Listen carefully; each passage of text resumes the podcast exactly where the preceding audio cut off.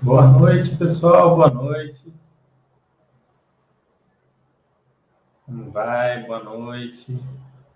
Tonico Dog, boa noite, Fernando, tudo bem? Caso possa tirar alguma dúvida, me fala qual seria melhorado para vender títulos do Tesouro.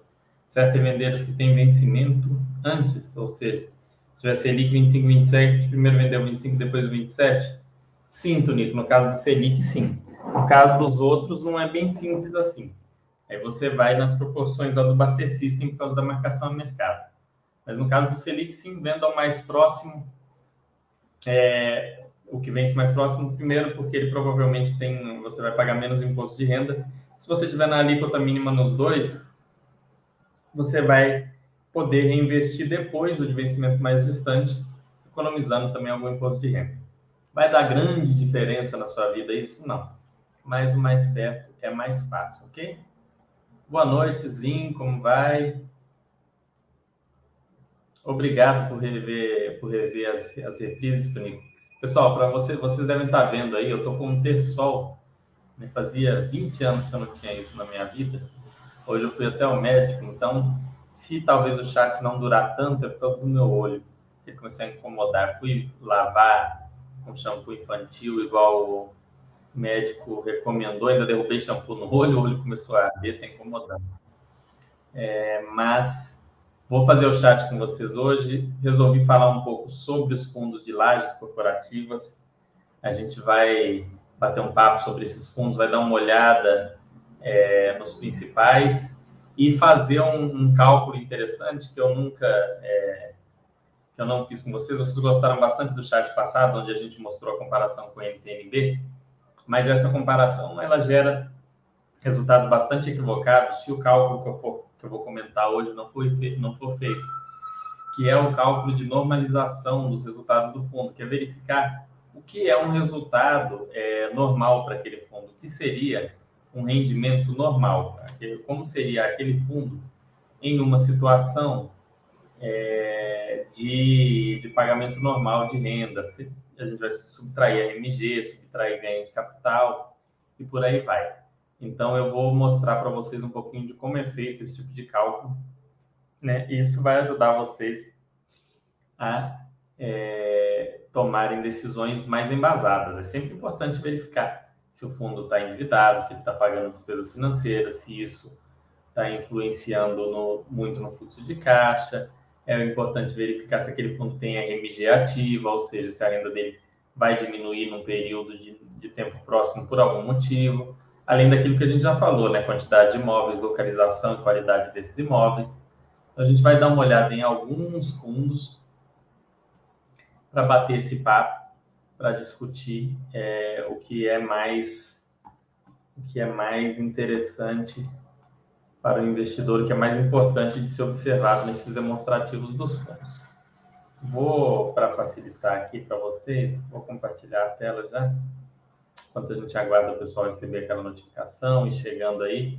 Como é que foram de carnaval? Passearam bastante, aproveitaram, descansaram, se divertiram, festejaram bastante. Carnaval, que é uma festa tão tradicional aqui do nosso país, né? Tem o pessoal que adora, que odeia, mas tanto faz, assim. Eu sempre digo, eu nunca vejo um problema em não gostar de alguma coisa. Se eu não gosto de alguma coisa, a não ser que eu seja obrigado a fazer, não me interessa, não faz diferença nenhuma para mim. Se não vai melhorar ou piorar minha saúde, não vai é, me dar dinheiro, não me interessa. Agora, se eu gosto, aí pode gerar problema, né? No caso do carnaval, gera mais problema para quem gosta, às vezes, do que para quem não gosta. Mas aproveitem, divirtam-se quem gosta, quem não gosta, espero que tenham descansado bastante.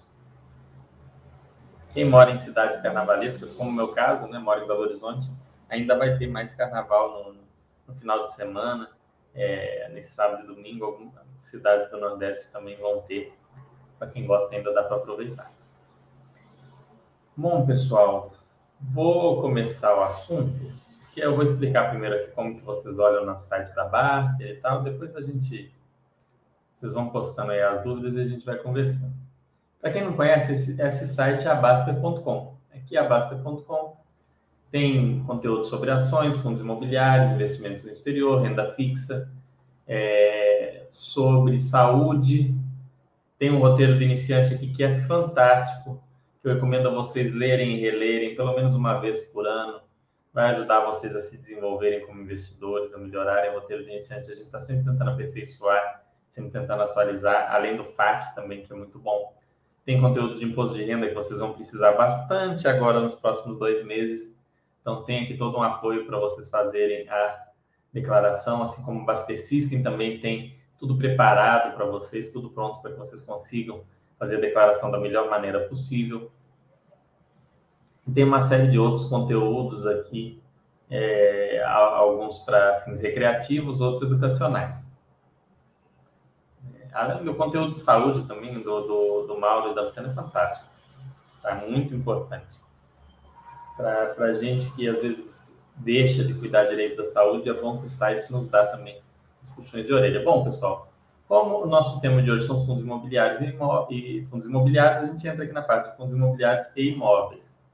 E aí a gente vai falar do fundo de laje corporativa. Como é que eu sei quais são os fundos de laje corporativa? Bom, uma forma de, de procurar isso, uma forma relativamente mais rápida, você vir aqui no filtro. Você vem no mandato aqui, renda, que nós não queremos fundos de desenvolvimento. Vem no segmento lajes corporativas. Procura aqui com mais de três imóveis, que a gente gosta de fundos diversificados e gestão ativa. Não vamos nem restringir aqui a gestão ativa, não.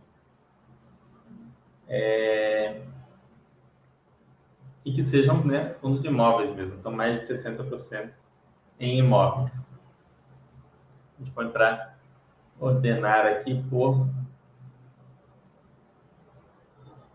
tempo na bolsa. Vamos lá. Filtra os fundos imobiliários. Então a gente tem aqui o RCRB, o Edifo, é um fundo de lajes corporativas, tem oito imóveis.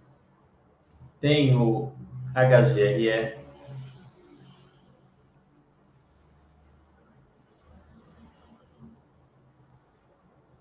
Tem o FISC 11.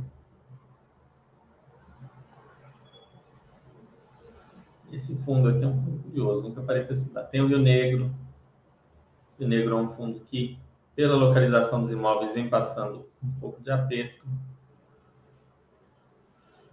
Tem o nosso querido FPMG, é um fundo também pouco conhecido.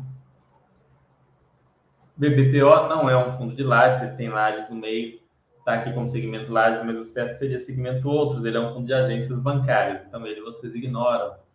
Tem o GTWR, e outros aqui fundos, H, HOFC, TEP, CXCO, PVBI e o Pátria.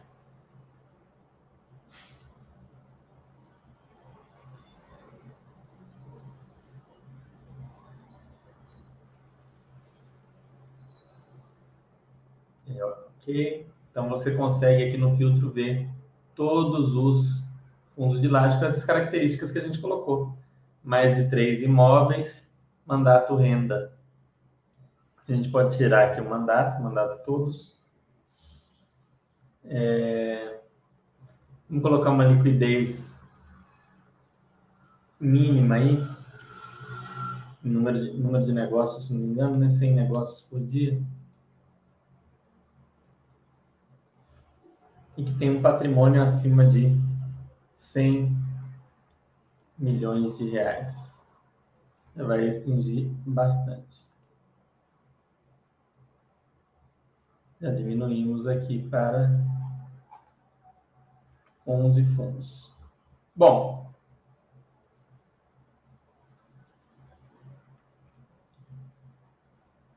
aqui E aí, disso, a gente poderia pegar algum deles para estudar. Vamos dar uma olhadinha naquele que tiver a melhor colocação aqui no rating da base. Vamos ver quem está com o melhor rating aqui. Pátria 98, RNGO 44, HGRE quinto. Olha o HGRE. HGRE que está com problema complicado de vacância. Slim 9000 fez uma pergunta, que o Basta me ajuda a declarar o IR se eu acabei de chegar? Posso colocar tudo retroativamente? Slim, sim, ele vai te ajudar se você preencher tudo retroativamente. Então você vai ter que preencher as suas compras lá de tempos para trás. Se não me engano, no FAQ do IR tem a explicação de como fazer se você tiver compras muito antigas.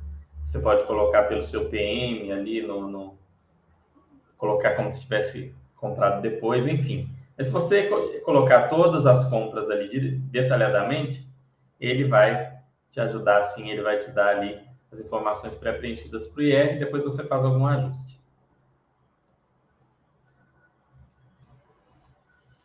Percebi que o FII não tem métrica de lucro, que teoricamente é mais fácil bater o olho e ver se é bom, algo semelhante para ser analisado. Slim, o fundo tem sim lucro, é uma coisa que nós vamos olhar hoje, é justamente o tema de hoje, você deu sorte.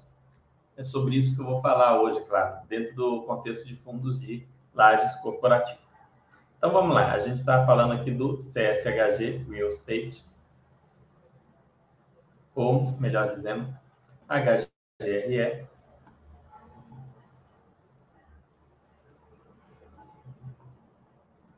Peraí, deixa eu só alterar aqui o, compartilhamento.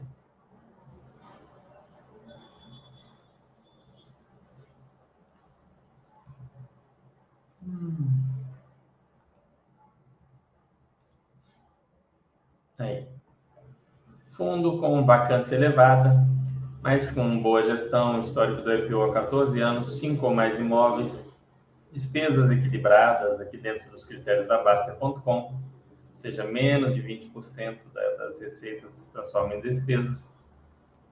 Histórico de rendimento aqui, nos últimos dois meses de 1,88. E é, um retorno histórico do fundo aqui nos últimos 13 anos de 250%, que não é nada mal. Né? É, aqui não tem o CDI para esse período, daria, daria até para ter, não sei porque não tem.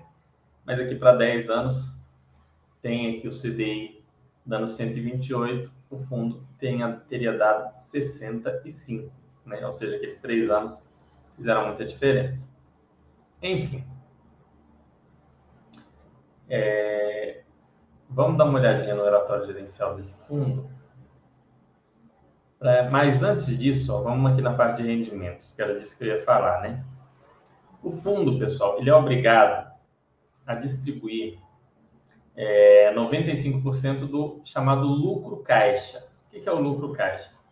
É o lucro do fundo que efetivamente foi convertido em caixa.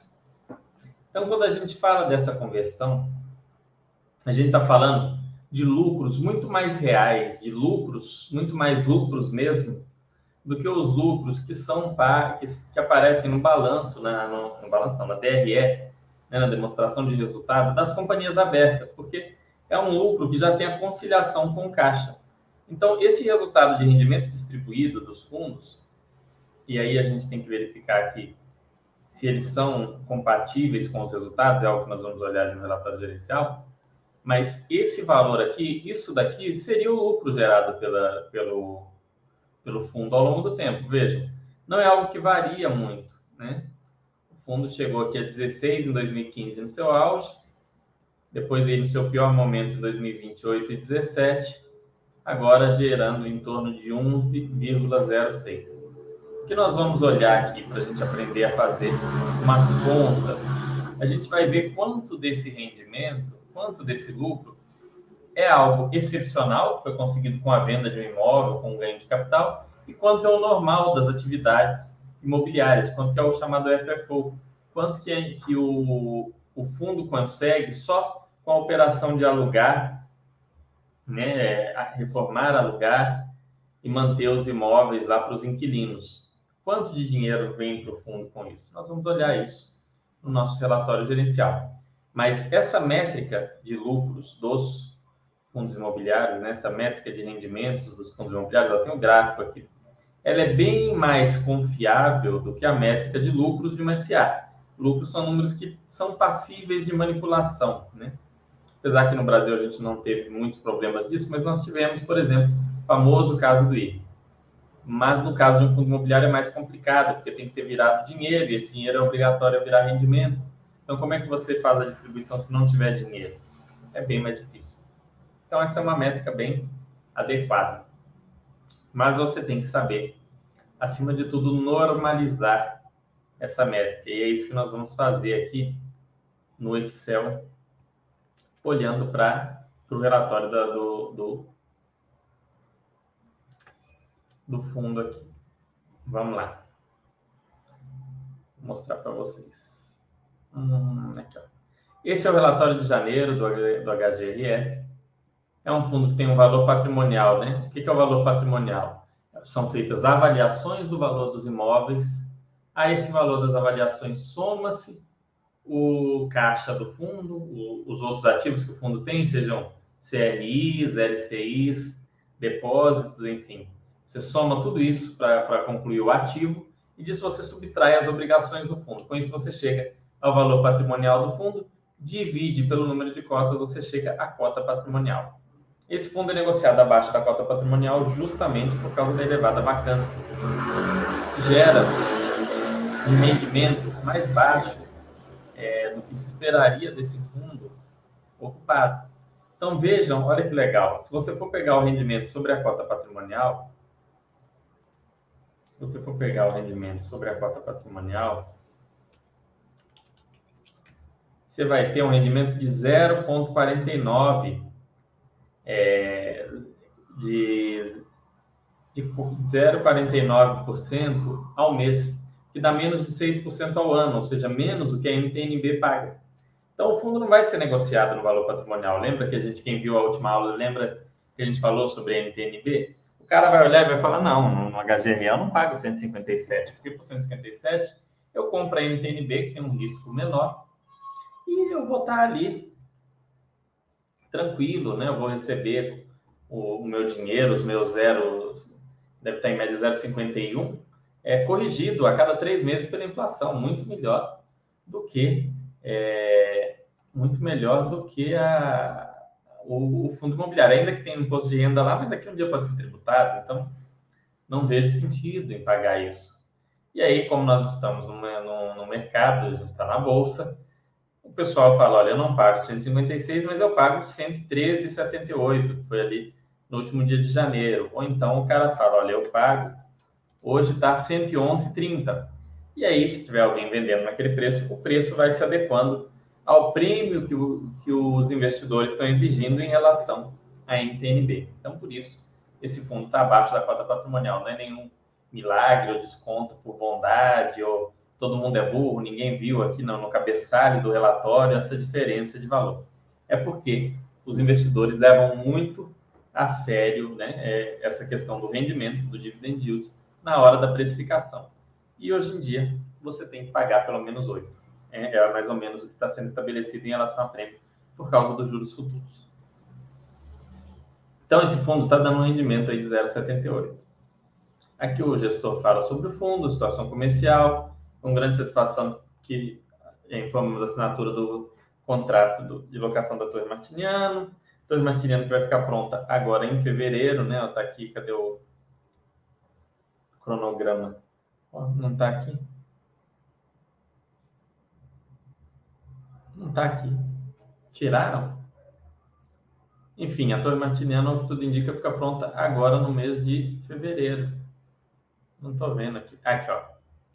Mês de fevereiro, a expectativa é concluir de vez a Torre Martiniano. Exposição do fundo em desenvolvimento. E aí eles estão procurando locar esse imóvel que pode gerar aí uma mudança na realidade do fundo. Mas vamos, vamos ser conservadores aqui e avaliar quanto que o fundo consegue distribuir do jeito que está hoje, né? Ele conseguiria distribuir do jeito que está hoje? Hoje, o que o fundo nos últimos 12 meses conseguiu proporcionar foi isso daqui. Né? 119, 047, 758. Então, a gente vai pegar esse valor.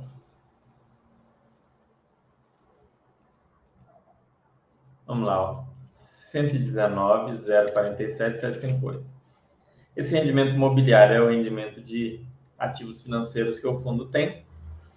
Nós não vamos pegar esse, porque claramente o fundo não tem mais tudo isso de ativo de, de ativos. Aqui está dando 4, então esse daqui a gente pode pegar 48, 52 e 200. Não, peraí, vamos lá, peraí. 4,424 vezes 12 dá 48, mais 4,800, 52,800. Mais 52,800. Esse valor de ganho de capital a gente vai ignorar isso daqui. Esse ganho de capital, até porque isso não tem sempre, né? Não, não teve agora. Total de receitas do fundo vai ser o 119, 100, 558 que a gente colocou. Despesas financeiras.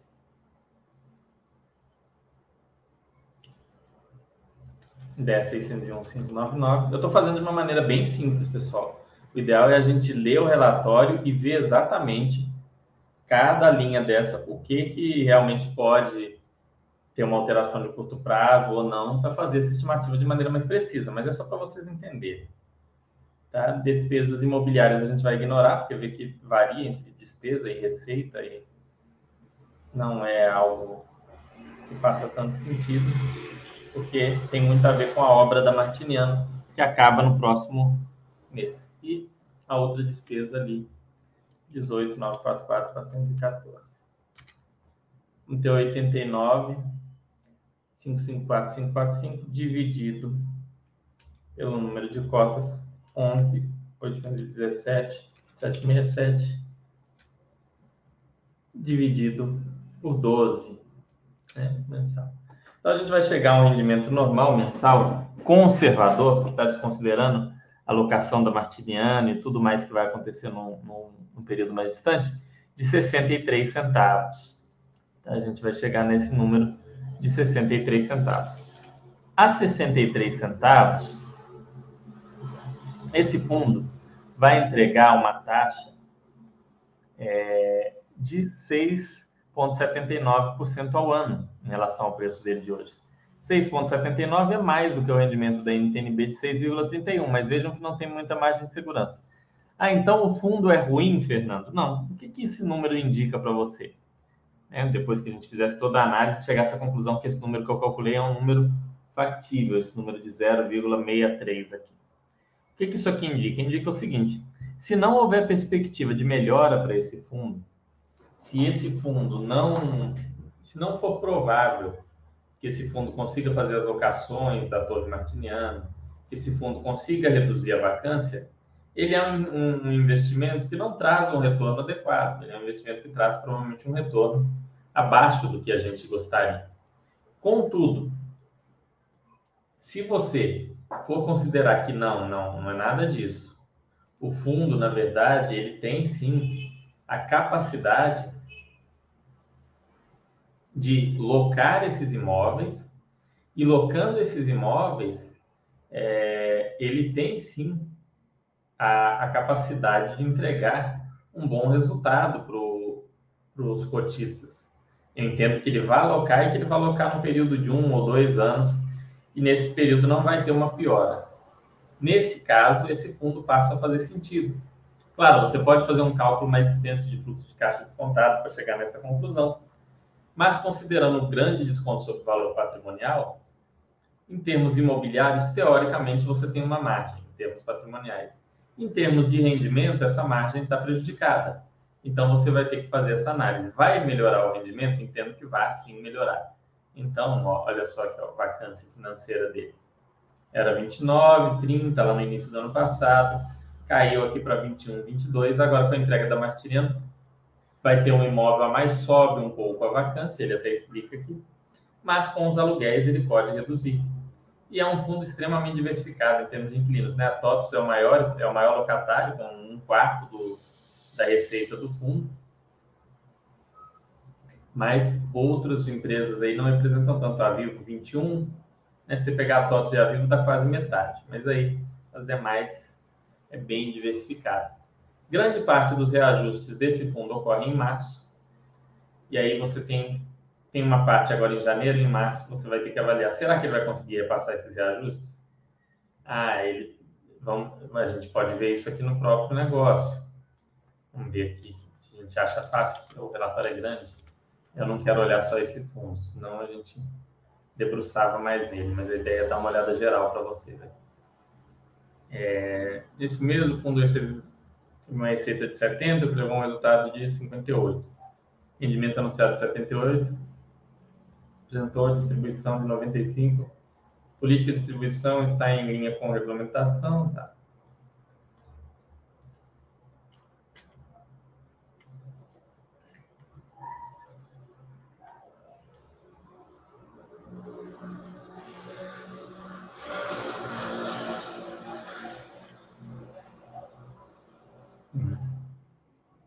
Vejam que aqui ele já, você já consegue ver aqui que ele vem pagando rendimentos acima do resultado, independente dos. Mas por quê? Porque teve esse ganho de capital lá atrás.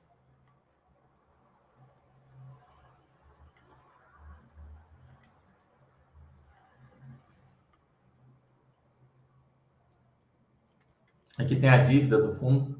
Não, o fundo tem é, uma dívida a pagar muito pequena, né?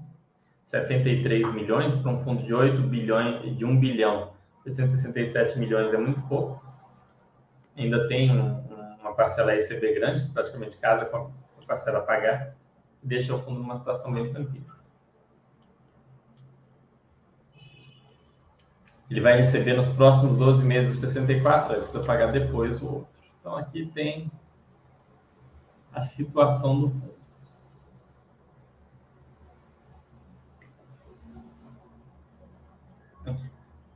Com base nisso também, a gente consegue verificar, a gente consegue ter uma ideia do potencial de renda do fundo. Se o fundo tem esse resultado aqui com uma vacância de 22%, você pode calcular quanto seria com uma vacância de 8% ou 7%. Então, você vai pegar 119,047,758 vacância média no período deve ter sido mais ou menos isso mesmo, de 23%. Então, você vai dividir isso aqui por 0, não dividido. Ó. 119 dividido por 0,77. 154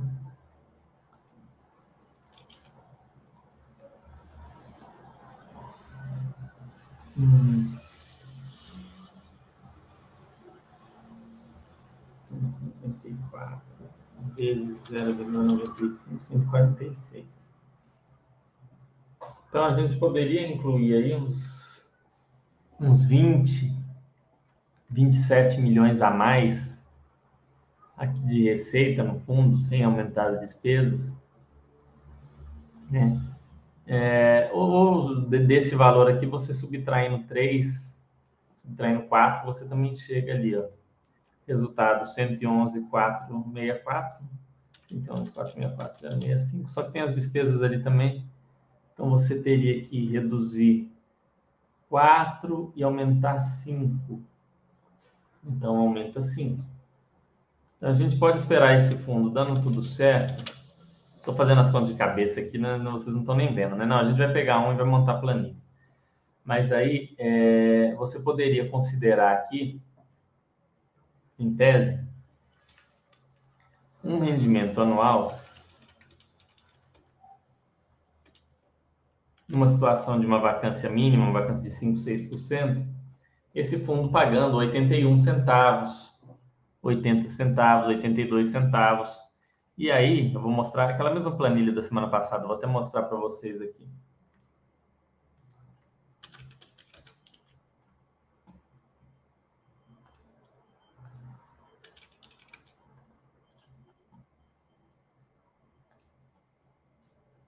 Hum, vamos lá, vamos lá.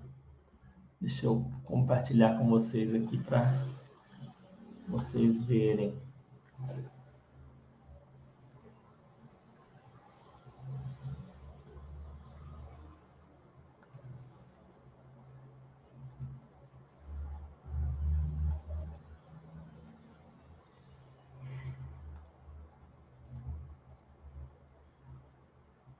Vamos lá. Aqui. Então, tá aqui a NTNB 2040, dando 6,31. Nem sei se está dando isso mais. Vamos ver se varia. Não faz tanta diferença assim. 6,23. 6,23. Pronto. Então, a gente vê que com 0,63, esse fundo não tem uma grande margem, né? É, em relação à NTNB. Mas quando a gente pega esse 0,82, que é o potencial, ele já passa a ter uma margem muito boa em relação ao fundo. Ele já passa a ter uma margem bem legal. Isso aqui sem contar ainda os repasses de inflação agora do, do reajuste dos aluguéis, que devem acontecer nos próximos três meses. A gente deve ter notícia nos próximos relatórios. Então, sem considerar isso, a gente já teria, em tese, um rendimento é, de até 0,82, né, o que daria aqui um, um prêmiozinho bem melhor do que o 0,63. Então, Fernando, se eu for fazer a conta, o que, que eu faço? Não tem regra, você tem que entender essas opções. Quando você analisa um, um fundo, até uma ação, né? Nada tem um valor exato, um número exato que você pode chegar para você chegar a uma conclusão matemática de que é bom ou ruim. Você vai avaliar os ativos do HGRE são interessantes? Você entende que esses ativos podem ser locados? Aí vamos lá, vamos supor que a sua resposta é sim. Legal. Se os ativos podem ser locados, você entende que vai ser locado e não vai ter um aumento, sim uma diminuição da vacância, o 0,63 faz pouco sentido para você. Então você vai fazer um cálculo mais perto do 0,82 que seria os 5% de vacância. Mas você pode fazer, na verdade, uma média do 0,63 com 0,82 para ter aí uma margem, uma margem de, de, de, erro ali, porque pode ser que ele não chegue no 0,82 ou que demore muito. Então você chega ali no 0,73. O 0,63 também, você pode conseguir sobre ele colocar a inflação nossa, que está em 5% ao ano. É, e chegar a um 0,66. Então você poderia também fazer com 0,66 se conseguir repassar os valores. E por aí vai. Com isso você chega a alguma conclusão aqui. Né? Você tem esses três números, que esse é o pior cenário, média, melhor cenário. É muito provável que nesse primeiro ano a gente não vá ver esse cenário também não vamos ver esse. A gente vai ver algo desse para mais, né? Ele tem resultados acumulados ainda que está distribuindo, isso também vai impactar. Mas um resultado normal para esse fundo no longo prazo é algo nessa faixa. E, além disso, né? Aí o pessoal pensa, nossa, mas 7,8, CDI está 13, nossa, que droga. Isso aqui, pessoal, é taxa real, tá? Isso aqui é a taxa acima da inflação. É isso aqui mais a inflação. Então, vamos colocar que a inflação está em 5,5%. Tá, tá quanto a inflação? Deixa eu ver aqui. IPCA. 5,87, ó, 5,87%. Então, olha para vocês verem como é que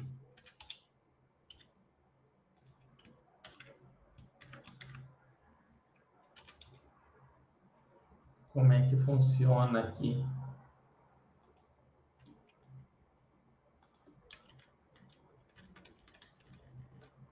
Meses anuais.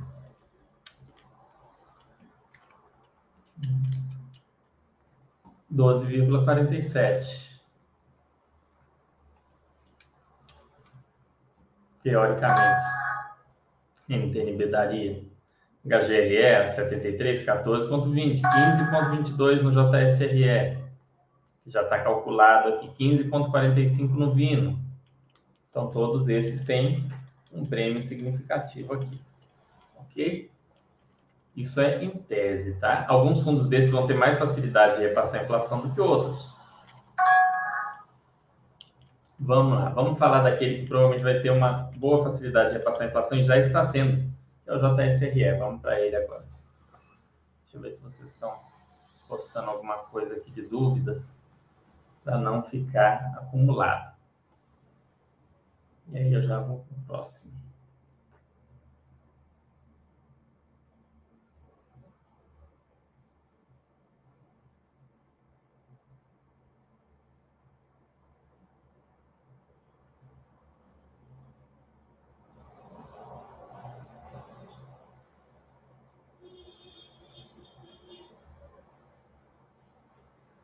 Aí vamos ver se vocês têm dúvidas aqui. Ai, ai. Meu olho tá bem incomodando. Hum. Sim, Melano, obrigado. Chegando atrasado, mas chegando boa noite. Aumenta 4, vai 5, fica 6, tá? Não, é isso aí. Vamos lá, pessoal. Então vamos para o JSRE. No JSRE a gente monta a planilha. Vamos lá no JSRE que vai ser mais mais fácil. Mais fácil não, né? tem, tem suas, complicações também. Vamos lá, JSRE, para quem não sabe, é o fundo de fundo híbrido né, do Banco Safra, que na verdade é um fundo que tem se comportado como um fundo de lajes nos últimos tempos. Aqui está a situação dele. Também está o olho na vacância aqui, mas a vacância dele, salvo engano, já está bem ali na casa dos 10, está uma vacância bem tranquila. Esse é um fundo que o que ele entrega e o potencial dele não tem grandes diferenças, né? Diferente do, do HGRE, que tem mais cenários. Então, vamos dar uma olhadinha aqui no JSRE. Vamos dar uma olhadinha aqui. Olha o JSRE. Cota de fechamento, papapá, papapá. Dividend yield, cota patrimonial. Tá bom. Fundo imobiliário, aqui eu tenho um comentário que no mês de janeiro foi assinado um novo contrato de locação com a empresa Zebra. Tomara que não dê problemas. Setor de tecnologia. Torre Ébone do Complexo Rocha Verá. Apesar do fator sazonal no início do ano, com qual a demanda por locação diminui. Como consequência, o planejamento anual de empresas multinacionais nacionais de alto padrão fazem parte do perfil de imóveis integrantes da carteira. Temos tido boas conversas com interessados na locação de áreas vagas no nosso portfólio, para reduzirmos ainda mais a vacância do fundo. Nos últimos meses, conseguimos concluir locações que fizeram com que a nossa vacância diminuísse de 14,4 para 8,6, ou seja, na vacância ali, ele já está no verde. Abaixo, conseguimos visualizar a importante queda de 40% na vacância. Né? Ou seja, a vacância caiu de 14 para 8. Né? A área ocupada aumentou 6%. Isso aqui é mais para impressionar você do que tudo. Isso não quer dizer muita coisa. Quer dizer que eles estão indo bem, mas não, precisa tanto enfeite, né? Foi de 14 para 8, que é muito positivo, já está numa vacância menor do que lá no período de 2021. Ainda no mês conseguimos renovar a alavancagem nas mesmas condições. Podiam ter conseguido condições melhores, né? É, e, mas enfim, eles devem ter tentado não conseguiram. Acho que era possível, mas enfim. Aproveitamos ainda a oportunidade para informar que, mesmo com o término da única renda mínima garantida do fundo, prevista para abril, o fundo deve manter a distribuição próxima aos patamares atuais, ou seja, uma estimativa nos próximos 12 meses de 46 a 50 centavos por cota. Então, ali na nossa planilhinha, a gente já pode colocar aqui no, no JSRE aqui 0,46 como um cenário aqui que ele imagina como pior. E aí, é legal que ele não tem. É, ele é um fundo que nem tem. Né? Quando você olha aqui o, o as despesas né, é, e o, o resultado do fundo, as despesas, receitas de CRI, receitas de SI, despesas administrativas, despesas operacionais. É, você pode ver aqui que no, é legal que eles não colocaram nos últimos 12 meses. Né? Então, essas despesas são um pouco menores. Então, teoricamente, o fundo teria um resultado até um pouco maior do que 49 centavos no último, no último mês, já que teria uma redução dessas despesas aqui. A gente pode ver que ele tem uma situação bem redondinha. Ele tem a questão do, do da alavancagem, que vai gerar uma despesa financeira. Cadê? Despesa financeira.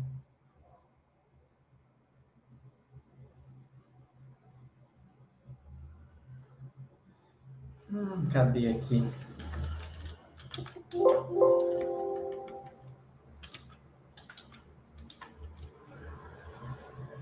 Inclusos 150 milhões de rendimentos e contas a pagar. Inclusos 150 milhões de alavancagem e exceção de recebíveis de locação do Xaverá. Está aqui a alavancagem, as condições da alavancagem não está aqui. Teria que olhar em outro lugar. Eu acho que eu já fiz um, um chat comentando essa, essa situação da alavancagem. A alavancagem, se não me engano, está em CDI mais 2, alguma coisa assim. IPCA mais alguma coisa, eu acho que é CDI. O ideal é quando é IPCA. A gente teria que olhar isso daqui para chegar num, num, num valor exato mas eu acho que não tem é, carência de juros.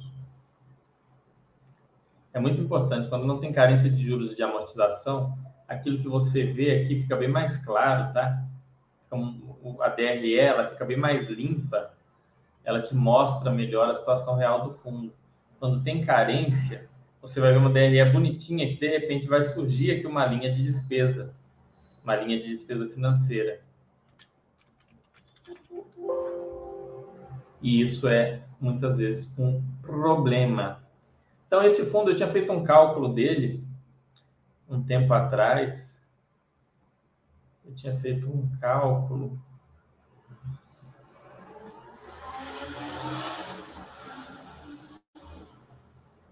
Eu tinha feito um cálculo desse fundo tempos atrás sobre quanto ele provavelmente teria. E se não me engano, eu cheguei nesse valor de 0,47, 0,48 mesmo.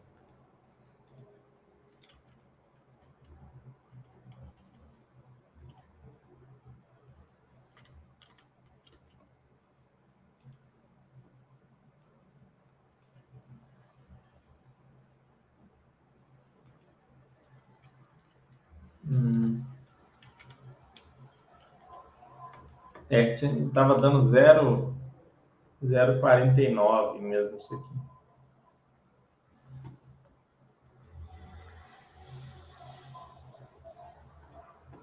com essa vacância aqui 0,48, 0,49. Então a gente coloca que é um cenário normal, 0,48, e ele colocou 0,50. Então, no caso desse fundo, veja que é tudo muito próximo, é muito simples de você. É relativamente simples você chegar a alguma conclusão aqui dos valores, né? A gente chega a uma conclusão aqui de um valor entre 0,46 e 0,50. Você pode usar o 0,48 você vai ter ali 9%, ou 0,46 sendo conservador, 8,65.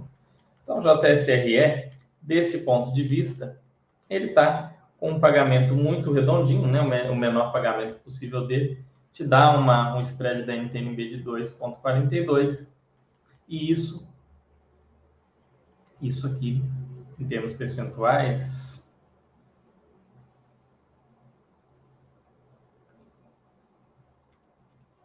Não, tá? Aí sim, aqui, ó.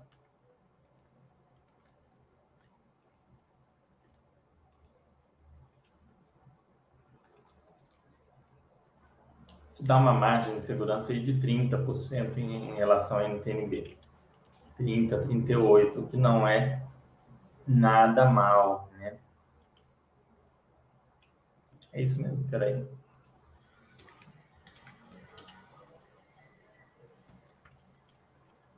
É isso mesmo. Então tá, tá recebendo, tá com uma margem bastante gordinha aqui o nosso JSRE. Isso aqui é um, é um número que serve para você decidir entre comprar ou vender um fundo? Não, isso aqui não serve. Você teria que olhar, e a gente já fez um vídeo completo sobre o JSRE, e ali sim tem uma análise mais completa.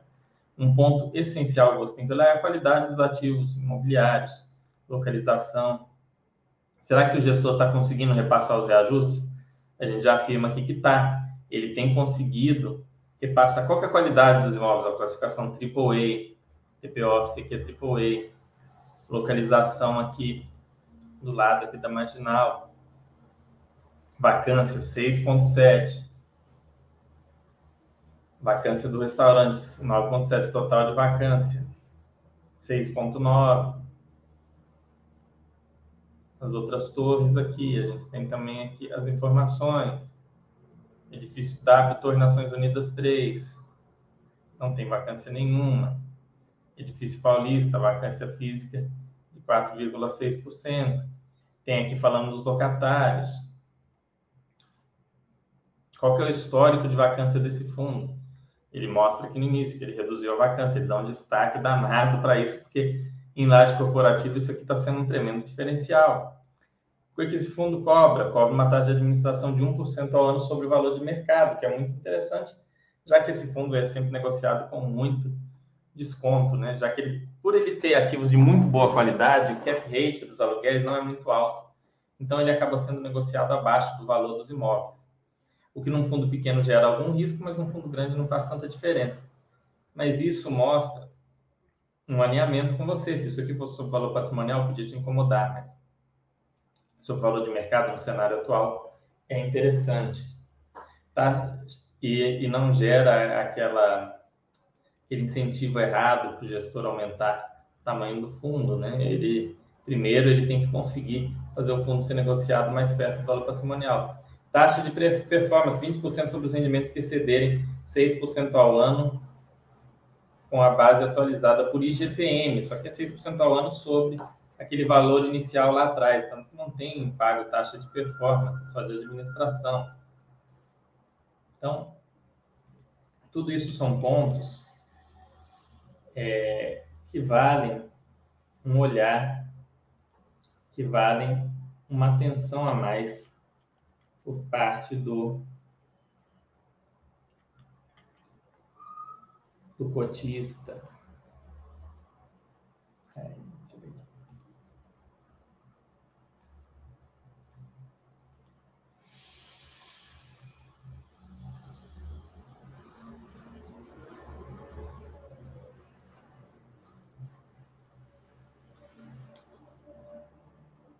Hum.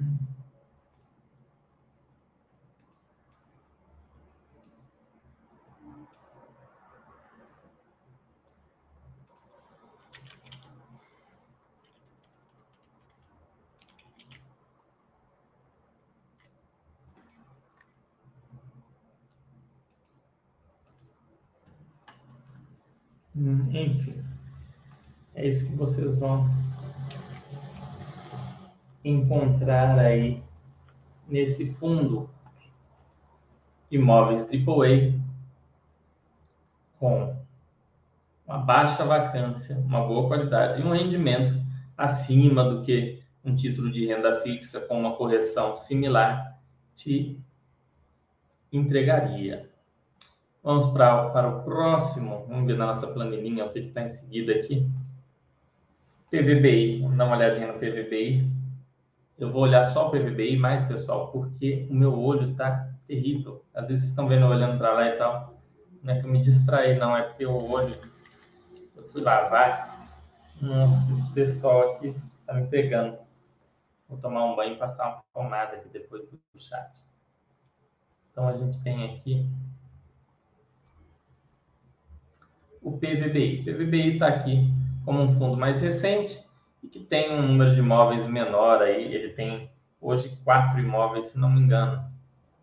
Ele está incorporando o Vila Olímpia, que significa que ele vai ter algumas mudanças nos resultados em relação ao que ele vinha apresentando.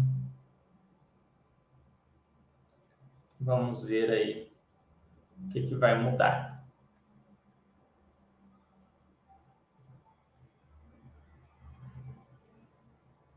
Ah, eles põem aqui o dividend yield tanto com base no, no valor da cota quanto no base no valor patrimonial.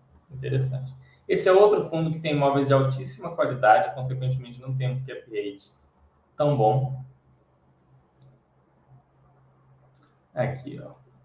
Distribuição de 57. Propósito de aquisição do Veló, para quem não sabe, ele vendeu a Torre JK. Vai receber os valores. Tem os lucros referentes a essa venda que vai distribuir. É, e ele fez uma proposta de aquisição do Vila Olímpia, ele vai adquirir o Vila Olímpia. Logo, o fundo vai ser consolidado com os imóveis aqui. Ele tem um ativo Torre BJK, o ativo União Faria Lima, o ativo Faria Lima, o EDA e o ativo Park Tower.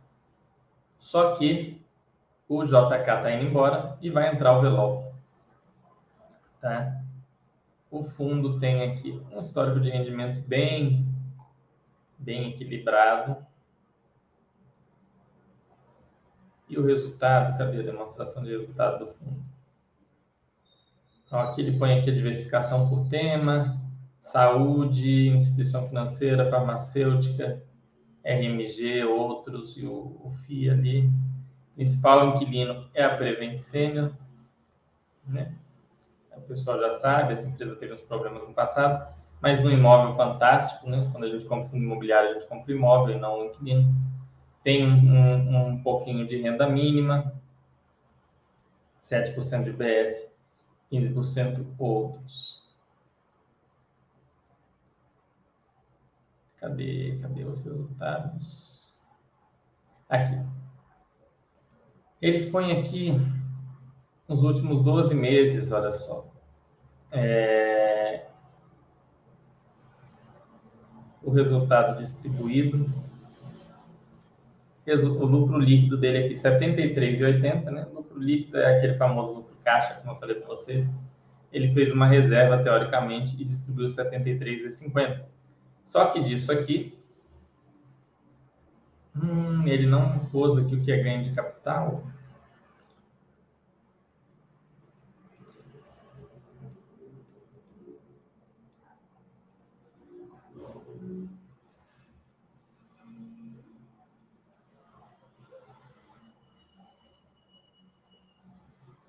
Distribuição comunicada no último dia do mês, olha só. O fundo o resultado normal desse fundo, pelo que tu indica aqui, ó, ele tem as despesas financeiras, mas elas já estão transcorrendo. É, passivos, rendimentos a distribuir, impostos e recolhimentos, obrigações de captação de recursos. Ele tem aqui as despesas financeiras que já passam pelo, pelo resultado. Ele tem as demais despesas aqui.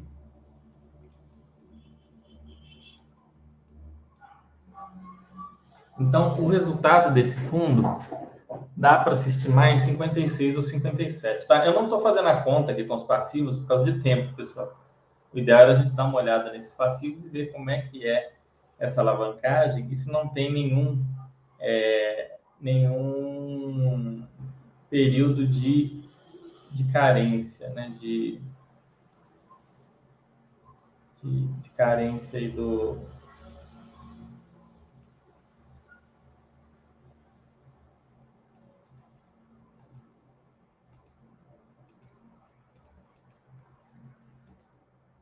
do, ver essa planilha aqui.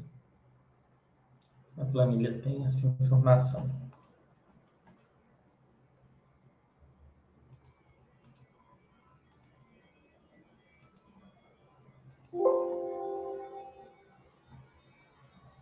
Aqui, ó, vamos dar uma olhadinha na planilha de fundamentos do fundo para ver se fala da, da alavancagem.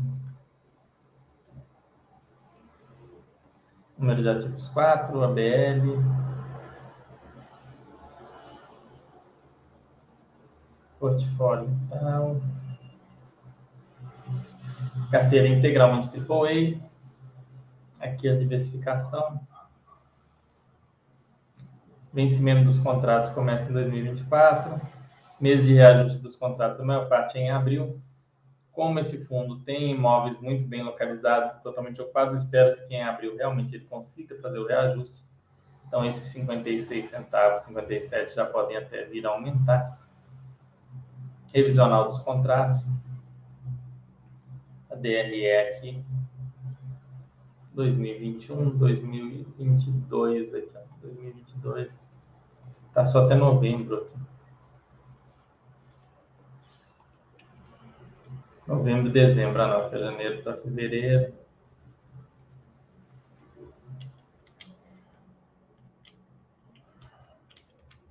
É, 11 meses aqui.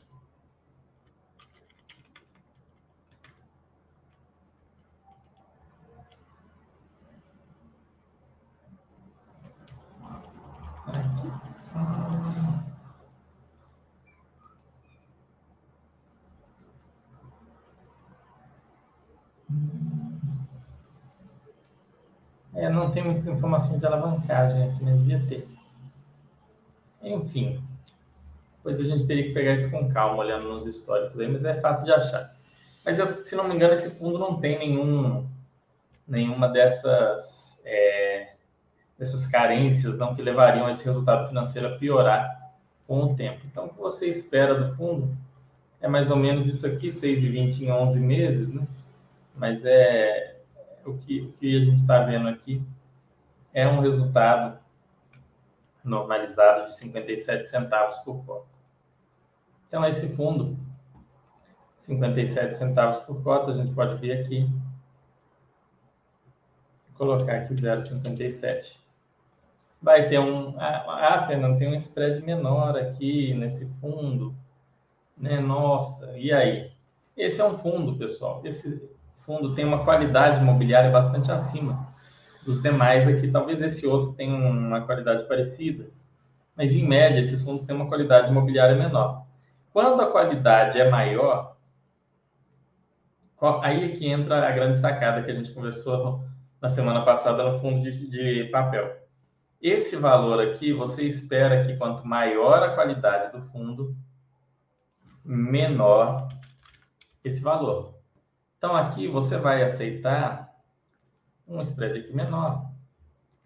Aqui nesse, nesse fundo que tem uma qualidade um pouco inferior, maior, aqui que é mais ou menos ok, não é nem não é tão bom quanto esse, mas é melhor, maior. Aqui também uma, um pouco um pouco menor, você vai querer esse fundo talvez não é tão bom quanto esse, mas é também uma boa qualidade. Então você pode exigir menor. Esse daqui tem algumas particularidades, como uma alavancagem muito complicada e muito grande, então você vai exigir maior, é, muito alavancado. Então, e, e por aí vai. E o próprio mercado ele faz mais ou menos esse trabalho. Veja, aqui no Vino está sendo exigido aqui muito bem mais do que no JSRE, que está numa situação de, bem diferente. E no PVBI bem menos. Então você se você quer estudar mais, você vai poder, às vezes, olhar um fundo que, tá, tem uma qualidade pior, uma alavancagem maior, né, um BRCR, um, enfim, e olhar e ver, opa, peraí, ele está pagando um prêmio muito grande e a qualidade dele não é tão pior. Mas se você não é esse investidor que vai acompanhar no detalhe, que quer acompanhar, que quer buscar detalhes sobre alavancagem, sobre a qualidade das despesas do fundo, sobre tudo isso, como que você fica melhor? você fica melhor focando em qualidade. Você vai focar naqueles fundos, às vezes, que tem uma, uma qualidade diferenciada ou num fundo que, que você já, já acompanha, que tem um histórico de gestão bom e tal. Você vai focar em fundos é, mais diferenciados e vai comprá-los, ainda que esse spread seja menor do que num outro eventual fundo. E fazendo isso, você vai ter tranquilidade por causa da qualidade imobiliária do fundo, da qualidade dos ativos. Você sabe que dificilmente um fundo desse vai ter uma vacância crônica absurda de 30%, 25% ao longo de muito tempo. Isso pode acontecer pontualmente, mas não vai acontecer ao longo de muito tempo, como o JSRE, que teve uma vacância que aumentou e agora diminuiu. O HGRE que já conseguiu dar um início a, uma redução dessa vacância. O PVBI praticamente nem vacância tem. É, então, e agora vai ter os reajustes. Então, é um fundo, são fundos que, se você não vai fazer um acompanhamento mais detalhado, você deveria focar nos fundos de maior qualidade. Por quê? Porque com a maior qualidade, ah, mas vai ter um rendimento menor, exige menos prêmio. Tudo bem. Você focou, entendeu que o fundo tem muita qualidade, ao longo do tempo ele vai repassando inflação. Então, o PVBI está pagando 7,84, mas aí, ó,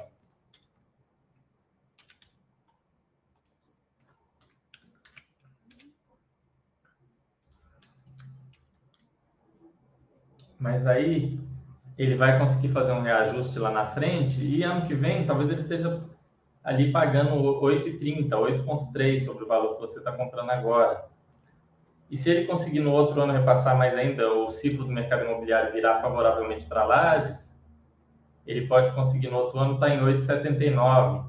Daqui cinco anos, ó, isso aqui é o ano 1, ano 2, ano 3, ano 4 e ano 5. Ó, daqui é, 5 anos, ele vai estar pagando 9,85. 9,85 em relação ao preço dele de hoje, né, da 0,82 aqui, ele já vai estar te pagando é, 11% sobre o valor que você comprou, o que é muito bom. E ele tem uma, é uma boa capacidade de repasse. Esses dois têm uma capacidade boa de repasse de inflação. Então, não fiquem tão preocupados com isso. Né? Eu mostrei isso tudo para vocês para dizer que esse não deve ser o foco. O foco, principalmente para o investidor passivo, que pega ali e faz uma análise geral e vai comprar de acordo com o Baster System, tem que ser na qualidade do fundo, que são normalmente esses fundos que exigem menor prêmio. E aí, qual que é o problema que o pessoal pega? O cara fala, eu não quero estudar muito, o que, que eu vou fazer? Eu vou simplesmente pegar e comprar o fundo, os fundos que tiver o maior dividend yield. Olha que legal, sem estudar. Que é justamente o oposto do que você deveria fazer, porque aquele que tem o maior é provavelmente porque está sendo exigido um prêmio a mais, porque ele tem um risco maior daquele rendimento não se concretizar seja por um aumento de vacância, seja por um desequilíbrio no endividamento, ele tem uma probabilidade maior de que o rendimento que a gente estimou aqui não aconteça. Então, é mais provável que esse rendimento não aconteça do que que esse não aconteça, por exemplo. E aí você vai nesse. Eu estou dando um exemplo e não estou dizendo que esse não seja um bom fundo. Estou só é, usando para exemplo por causa da diferença aí do yield você vai nesse simplesmente porque entende que eu não quero estudar muito, eu vou olhar só o dividend yield. Então, eu não quero estudar muito, logo vou comprar aquilo que houver de mais arriscado e vou ser o que atropelado, esmagado, morto, porque escolhi aquilo que tem o, o maior risco possível. Você tem que fazer o oposto. Se você não vai estudar muito, você vai ficar naquilo que tem o menor risco possível. E no caso dos imóveis, vejam que os retornos, quem aí tem imóvel de aluguel? Algum de vocês tem? No imóvel de aluguel, pessoal, o retorno líquido normal que a gente consegue, é aquele médio, às vezes a gente consegue um pouco mais, mas o normal vai de 3% a 4%. Nós estamos falando de imóvel AAA na Faria Lima, dando quase 8%.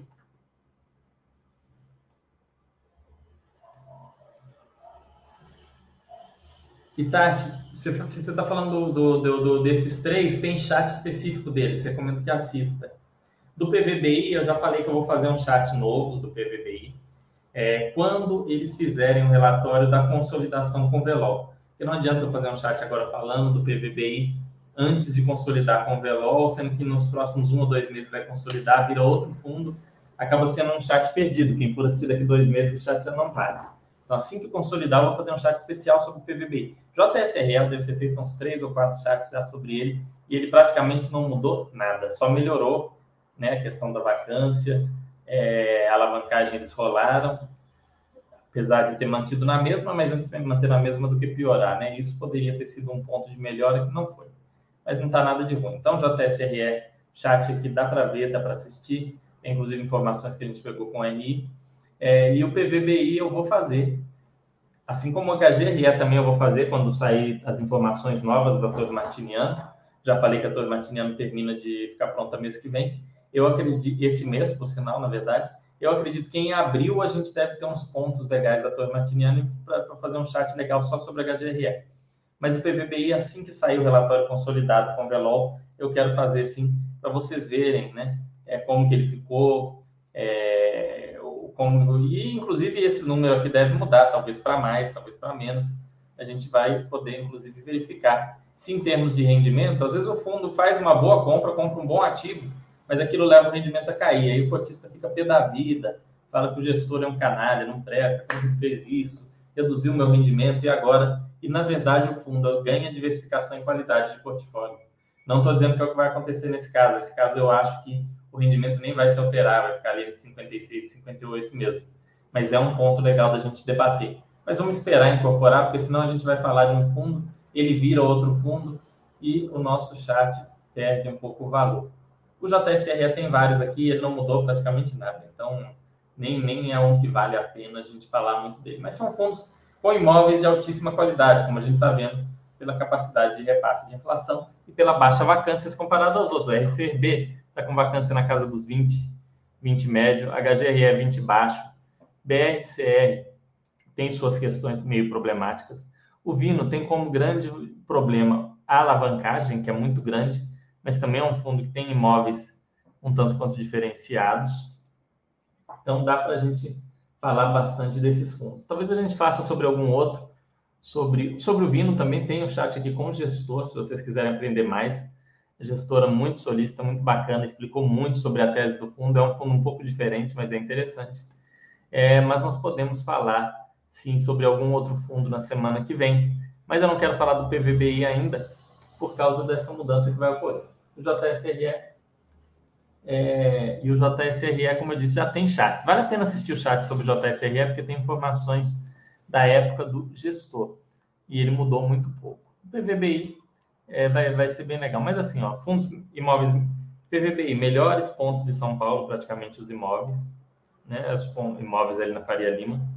Imóveis AAA, todos AAA, imóveis de extrema qualidade, vitais para os seus inquilinos, numa das regiões que tem que está com um nível de vacância pró-proprietário, ou seja, a vacância está tão baixa que as pessoas que quiserem procurar imóvel lá não vão achar. Consequentemente, o poder de negociação de aumento dos aluguéis está na mão desse fundo aqui, que é o que nós esperamos ver também nos próximos meses.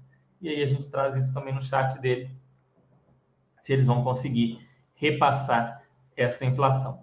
Um fundo que conseguiu fazer isso com sucesso ao longo do tempo, que é um estudo de caso legal também, é o HGPO. Ele não está aqui porque tem só dois imóveis.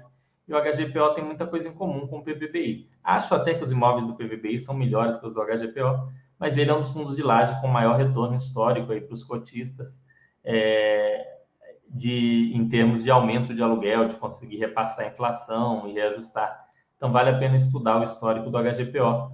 O JSRE tem um caso curioso, né? Que o JSRE está tentando acabar com o HGPO, né? Está tentando é, dissolver o fundo, tem feito, tem solicitado reuniões, né, assembleias para dissolver o fundo, mas não tem obtido sucesso. Teve discussão com a CVM sobre aceitar a votação dos cotistas que fizeram após o prazo, por fim aceitou, não aceitou.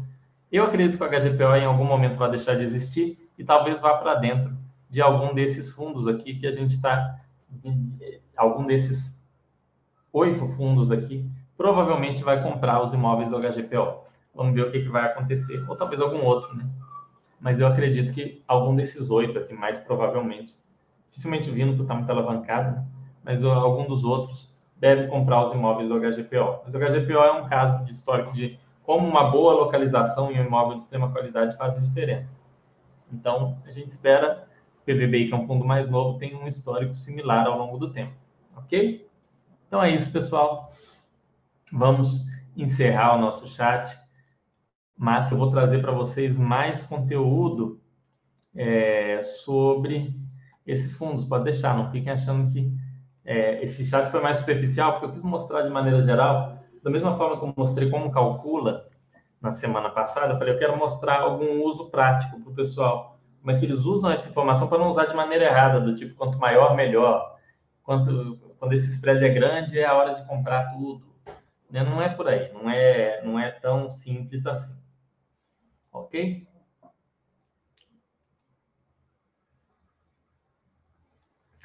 Teve o Itachi, teve, recomendo de novo, assista o do JSRE, porque lá eu faço inclusive o passo a passo de como estudar um fundo. E uso o JSRE de exemplo. Então vale bastante a pena. E, é um, é um, já é um bom fundo, então você já acaba estudando ele, utilizando o chat sobre ele, mais é, a leitura dos comentários. Mas basicamente, você tem que olhar o que, que o fundo faz, quantos imóveis tem, qualidade dos imóveis e qualidade da localização. Isso aí vai dar um pouco mais de trabalho às vezes. A Buildings costuma fazer uns vídeos no YouTube sobre localização dos imóveis dos fundos. É, mas se não tiver, você vai ter que dar uma, uma olhadinha, dar uma pesquisada sobre as regiões de São Paulo que tem menor vacância. Tem umas meio óbvias, né, como Faria Lima, tem outras razoáveis como Chucrizaidan e Itaim. Você vai ter que dar uma olhadinha, se não é de São Paulo, para quem é de São Paulo é mais fácil. Né?